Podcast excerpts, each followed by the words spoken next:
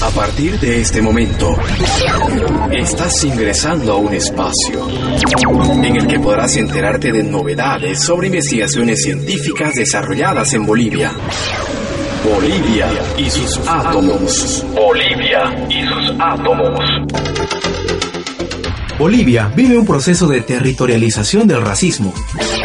Un equipo de investigadores de la Universidad La Cordillera plantea que en Bolivia estamos asistiendo a un proceso de territorialización del racismo, pues este no solo se expresa en términos políticos, sino que se ha inscrito en la geografía del país.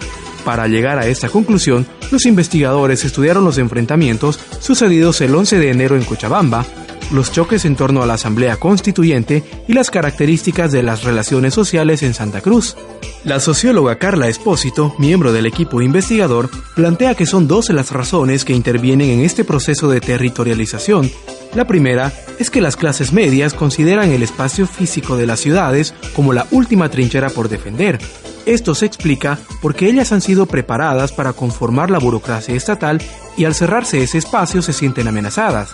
Un segundo motivo es la brecha existente entre la clase media y los indígenas. Para la clase media, el indígena es la persona que habla quechua o aymara, viste abarcas, poncho o pollera y trabaja la tierra. Para el indígena, el citadino es el que vive en las ciudades, habla castellano y es el portador de la civilización.